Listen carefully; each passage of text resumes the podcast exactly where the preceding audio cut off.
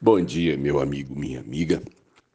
É, tem gente que não gosta de animais. É, talvez até admire ou goste à distância, goste pela televisão, mas é, gostar de, do convívio com os bichos é, talvez seja mesmo é, uma característica, não de todos, mas de alguns. Tem gente que acha que a, o tempo que Noé passou trancado num barco, cerca de um ano e um mês, com um monte de bichos que pode ter certeza não pararam de, de, de, de fazer xixi nem cocô, e que talvez é, nos perturbassem ali com seus ruídos, é, eu quero crer que conviver com os animais e, é, de alguma forma, faz parte de um projeto de Deus chamado pelos homens da biologia de ecossistema. A vida é uma teia em que cada um de nós faz parte dela. E nós, apesar de sermos seres criados à imagem e semelhança de Deus e, portanto, diferente de árvores, de cães, de algas, nós estamos inseridos nessa teia da vida. Eu dependo do oxigênio que as plantas produzem, eu dependo da, né, da transformação do gás carbônico em, em produtos orgânicos que começam com as plantas e que depois caminha pelos animais e, portanto, eu, eu me alimento a partir daquilo que a natureza, de alguma forma, coloca.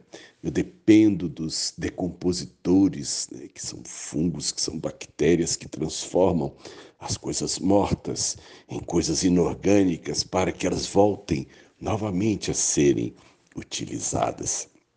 É fantástico nós entendermos que a gente parte de um todo e que atrás desse, desse todo, como uma grande orquestra, tem um maestro, tem, tem criador.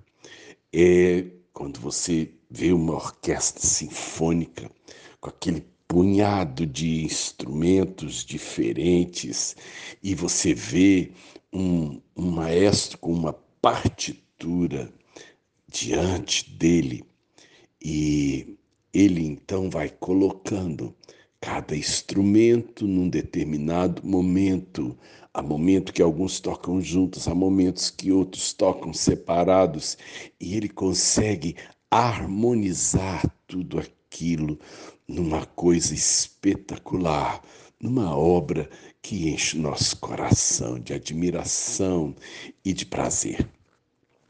A a coisa que eu acho também mais linda e tremenda em tudo isso é que antes de que cada instrumento emita o seu som, ele foi colocado na partitura pelo autor. O autor imaginou uh, uh, uh, cada som antes dele ser emitido.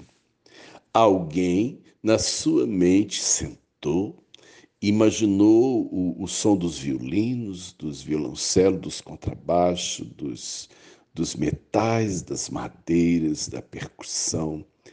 Ele imaginou tudo antes e ele foi criando aquela rede complexa de sons e instrumentos e instrumentistas para gerar no final uma obra fantástica.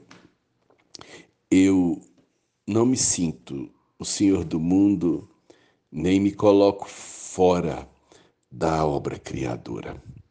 Eu faço parte dessa criação. Eu estou inserido por Deus no plano da criação. Assim, portanto, a vida, uma coisa muito complexa, ela foi, antes de tudo, imaginada por alguém o Criador, antes de que tudo houvesse, ele teve na sua mente criadora a, a, né, a, a, a ideia e ele foi enlaçando tudo aquilo e colocou depois tudo na existência. Eu sou parte desse toque criador de Deus. Da mesma forma como eu olho meus cães, minhas árvores, como eu olho os passarinhos que me acordam aqui de manhã, como eu olho os seres invisíveis que estão no espelho da água, do mar ou dos rios, como eu olho essa coisa complexa, eu não consigo imaginar que isso não tem um maestro que gera, né, que gerou tudo isso e que com a sua batuta na mão ele tira de tudo o melhor da sua obra. Deus é fantástico. Amanheci apaixonado. Sérgio de Oliveira Campos, pastor da Igreja Metodista Goiânia Leste, Graça e Paz.